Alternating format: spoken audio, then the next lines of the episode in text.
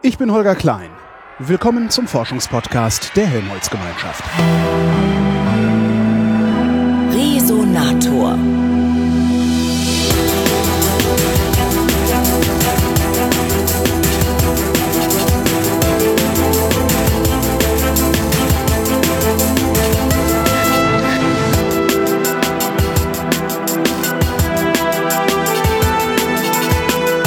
Bin nach Dresden gefahren, genauer in einen Ort, der noch nicht mal ein richtiger Ort ist, namens Rossendorf. In Rossendorf steht das Helmholtz-Zentrum Dresden-Rossendorf und darin sitzt die Pressesprecherin des HZDR, Christine Bonet. Hallo, Frau Bonet. Hallo, Herr Klein.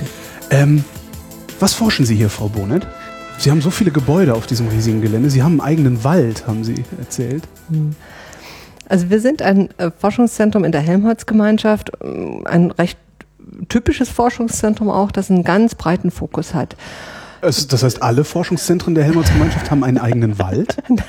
Nein, aber es gibt durchaus weitere Zentren, die, einen, die mit einem eigenen Wald aufwarten können. Ich bin gespannt. Ja.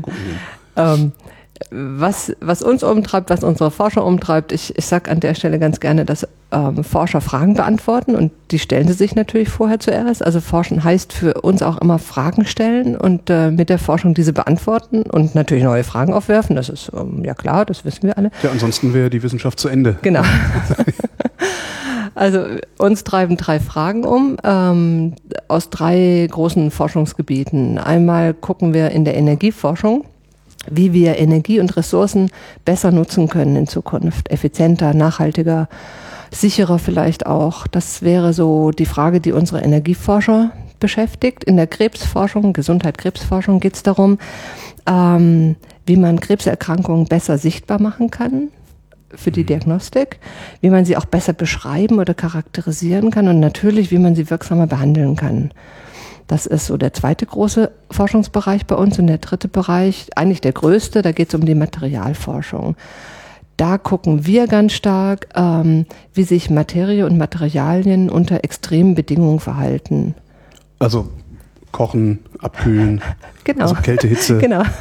Druck, hohe Drücke, mhm. hohe Magnetfelder, ähm, intensive Strahlung, unterschiedliche Strahlenarten. Mit was für Gerätschaften forschen Sie hier? Weil Sie haben hier ja riesige Gebäude stehen. Hm. Ja, wir sind, deshalb heißen wir eben auch Helmholtz-Zentrum Dresden-Rossendorf und nicht Helmholtz-Zentrum für Beschleunigertechnik oder so ja. oder Technologie. Wir haben zum Beispiel, was es in der Helmholtz-Gemeinschaft sonst so nicht gibt, ein ganz tolles Hochfeldmagnetlabor.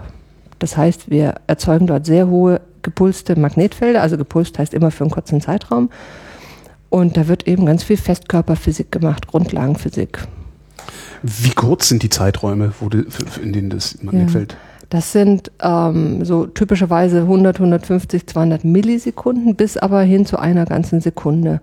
Materialien waren das. Was mhm. ist mit der mhm. Gesundheit? Sie haben gesagt, Sie machen auch noch Gesundheit. Ja, Gesundheit machen wir auch noch. Also die Krebsforschung bei uns, die, ähm, da würde ich gleich den, den äh, Horizont aufmachen und Dresden mit einbeziehen. Mhm. Wir sind hier ein Vorort von Dresden. Dresden hat ähm, an der Uniklinik und an der TU Dresden eine sehr starke ähm, Strahlentherapie, Strahlenforschung. Also man kann Krebserkrankungen ähm, heutzutage mit in der Regel mit drei unterschiedlichen äh, Methoden bekämpfen. Das eine ist typischerweise die Chirurgie, dass man den Krebs herausschneidet. Mhm. Das zweite ist die Chemotherapie und das dritte große Standbein der, der Krebsbehandlung ist die Strahlentherapie. Ungefähr 60 Prozent der Patienten werden strahlentherapeutisch behandelt, häufig in Kombination mit den anderen Methoden. Und ähm, die Strahlentherapie trägt heute ungefähr zu 50 Prozent zur Heilung der Krebserkrankungen bei. Jede zweite Krebserkrankung kann ja heute geheilt werden, aber gleichzeitig erkranken 500.000 Menschen jedes Jahr in Deutschland neu an Krebs. Das ist schon, ähm, das sind schon ganz ungeheure Zahlen. Und zusammen mit der Strahlentherapie versuchen wir, äh, die Strahlentherapie voranzutreiben. Und zwar in ja, unterschiedlichen Richtungen. Zum einen wollen wir eine ganz moderne Art der Strahlentherapie hier in Dresden ähm, anbieten. Ab Herbst dieses Jahr wird hier Protonentherapie angeboten für Patienten. Protonentherapie ist eine Therapie mit Teilchen. Statt mit Licht, mit Röntgenstrahlung werden die Krebsgeschwulste ähm, mit, mit Teilchenstrahlen vernichtet. Mhm. Daran forschen wir, und zwar was die Physik anbelangt, da ist ganz viel Physik im Hintergrund, aber auch dahingehend, ähm, wie ähm, kann man das sichtbar machen, wo der Strahl gerade durch den Körper rast und Ja. ob er den Krebsherd trifft oder nicht. Also das ist eine spannende Aufgabe. Also die Echtzeitüberwachung dieser Bestrahlung zu gewährleisten. Das ist auch eine Aufgabe, die uns noch einige Jahre beschäftigen wird. Da brauchen wir wirklich noch ganz schön langen Atem. Womit misst man das? Also womit gucke ich in den Körper rein, um zu sehen, ob da Hm. Protonen ankommen? Das ist eben genau, das ist eine echte, echte Herausforderung. Und Wir wissen es noch nicht. Na, es gibt doch, wir haben Gruppen, die wir haben hier bei uns und, und unten eben äh, an der Uniklinik in unserem gemeinsamen Oncoray-Zentrum, Oncoray eben für Onkologie und Strahlung. Das ist das, was, was Dresden als Standort wirklich ausmacht. Da haben wir ähm, herausragende Forscher, die sich damit gerade intensiv beschäftigen. Bei der Röntgenstrahlung, die sonst typischerweise in der Strahlentherapie angewendet wird, da kommt genauso viel Strahl raus aus dem Körper, wie reingeschickt wird. Das heißt, ich kann bei der normalen Strahlentherapie genau messen, ähm, ob der Strahl den Weg gegangen ist, der Röntgenstrahl den Weg gegangen ist, den er gehen soll. Bei der Protonentherapie geht das nicht, weil der Protonenstrahl bleibt im Körper stecken. Und zwar bitte möglichst in der, im Krebsherd. Da der stecken bleibt, kann ich nicht messen hinterher, wo der wirklich, wo der wirklich war, der Strahl. Das heißt, man muss sich ähm, überle genau überlegen, einen Trick überlegen, wie man trotzdem den Strahl verfolgen kann. Und das ist jetzt wieder Kernphysik. Es ist so, dass der Protonenstrahl, das ist ja ein Teilchenstrahl, der wechselwirkt mit den Atomen des Gewebes, das er durchfliegt. Er durchfliegt Gewebe und wird hoffentlich im Tumorherd kommt er zum Stehen, wird gestoppt und gibt dort seine Energie ab und macht dort die Tumorzellen kaputt. Aber auf dem Weg dahin sehen die Atome, die von dem Protonenstrahl passiert werden, die sehen die Energie des Protonenstrahls. Und verhalten sich. Und dann gibt es kernphysikalische Vorgänge, die wir alle nie begreifen werden, wenn wir keine Kernphysiker sind.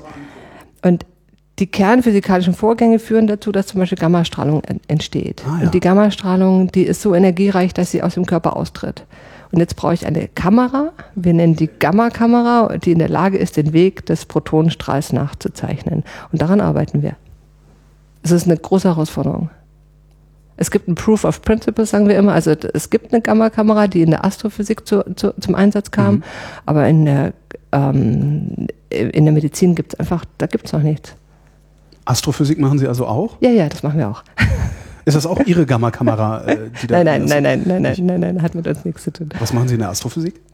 Na, da gucken wir hauptsächlich, also das ist auch wieder Grundlagenforschung, da gucken wir hauptsächlich an, wie sich Atomkerne verhalten. Ähm, wenn man sie ja unter extreme Bedingungen setzt, Materie unter extremen Bedingungen eben. Aber wir arbeiten auch bei FAIR an der GSI mit, an dieser großen Anlage, die da ähm, entstehen soll und bauen Detektoren dafür. Und ähm, diese große Beschleunigeranlage FAIR am bei der Gesellschaft für Schwerionenforschung in Darmstadt. Ähm, die wollen ja dezidiert Zustände ähm, erzeugen, wie sie nach dem Urknall im Universum herrschten. Also über diesen, also über diesen Dreh sind wir auch in der Astrophysik mit dabei. Wenn ich hier bei Ihnen aus dem Fenster gucke, äh, dann gucke ich auf äh, Delta X Schülerlabor. Was ist das? Da steht, da steht so auf, am, am, am Gebäude dran geschrieben. Was ist das? Wir haben hier ein Schülerlabor, weil wir hier Sie machen Experimente an Schülern. na, in gewisser Weise ja. Da, ich, Ja, in gewisser Weise ja. Der Resonator deckt auf. Geheime Schülerexperimente in Dresden. Ja, nee, nee ich, ich finde den, ähm, die Idee, ähm, den Zugang tatsächlich, tatsächlich passend für uns. Dahingehend passend. Wir haben hier ein Schülerlabor, wir haben hier ähm, Experimentiertage, die wir anbieten, Projektwochen, die wir anbieten für Schulklassen ab ähm, der fünften Klasse bis eben zum, zum Abitur. Mittelschule, Oberschule heißt die hier mittlerweile und Gymnasium. Wir haben aber einer unserer Mitarbeiter ist Doktorand und der promoviert über die Nachhaltigkeit von Besuchen in einem Schülerlabor. Und der hat natürlich, der, der befragt natürlich die Schüler. Von daher sind sie von Versuchskaninchen. ja auch, auch Ja. Versuchskaninchen. Ja. Was, was können die denn machen im Schülerlabor? Also können die da auch mit Lasern rumspielen mit dem ganzen Kram, den sie hier stehen haben? Na, das, das Schülerlabor soll ja ähm, ähm, ein sicherer Ort sein für die Schüler, die kommen. Und Forschung ist per se immer nicht so, also mit Schülern richtig an, an, in ein Forschungslabor zu gehen, ich glaube, da, da muss man sich vorher gut überlegen, was man dort mit den Schülern machen kann. Das mhm. kann man ab und zu machen, je nachdem, welches Forschungslabor das ist. Aber Forschung ist ja, wenn man High-End-Forschung macht, wie wir das machen, da kann auch mal was kaputt gehen, da kann auch mal was rumstehen, was giftig ist. Es kann mal einen Magneten zerreißen, einfach weil die Kräfte zu groß werden und der, das Material müde geworden ist. Also Forschung ist ja eigentlich auch was Gefährliches, kann was Gefährliches sein. Und wir versuchen natürlich unsere Mitarbeiter hm, vor, vor allen Gefahren zu schützen und Schüler müssen wir natürlich besonders schützen. Ähm, nee, in dem Schülerlabor haben wir drei ähm, Angebote, drei Experimentiertage. Einmal das schöne ähm, Thema Licht und Farbe, das wird sehr nachgefragt ab der fünften Klasse.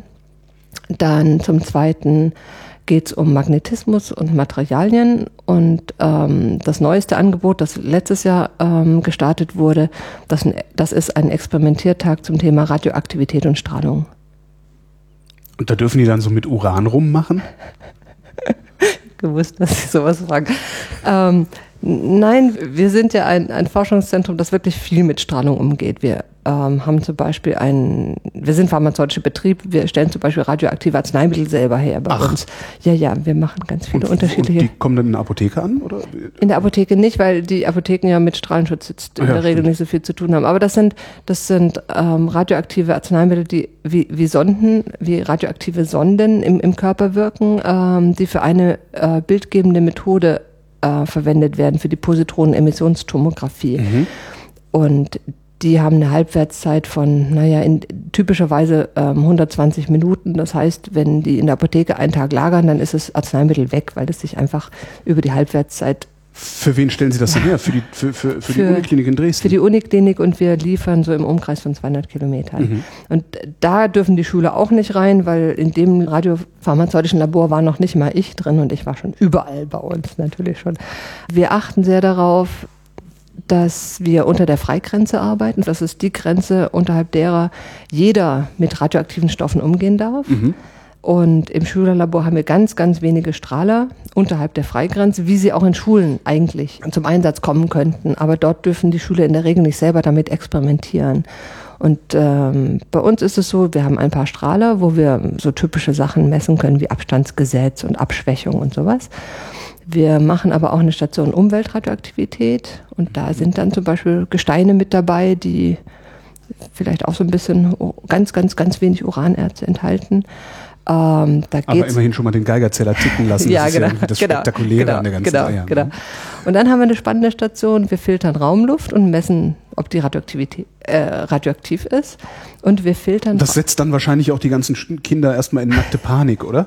Ich nee, die, die Kinder sind eigentlich in der Regel ziemlich, ziemlich offen und gar nicht panisch. Manche, manche, Lehrer, Weil, manche äh, Lehrer sind komisch. Ach, echt? Ja, manche Lehrer. Wir haben Lehrer, die stellen sich hin und sagen, sie sind ja schon immer dagegen gewesen. Was, wo, was, wogegen?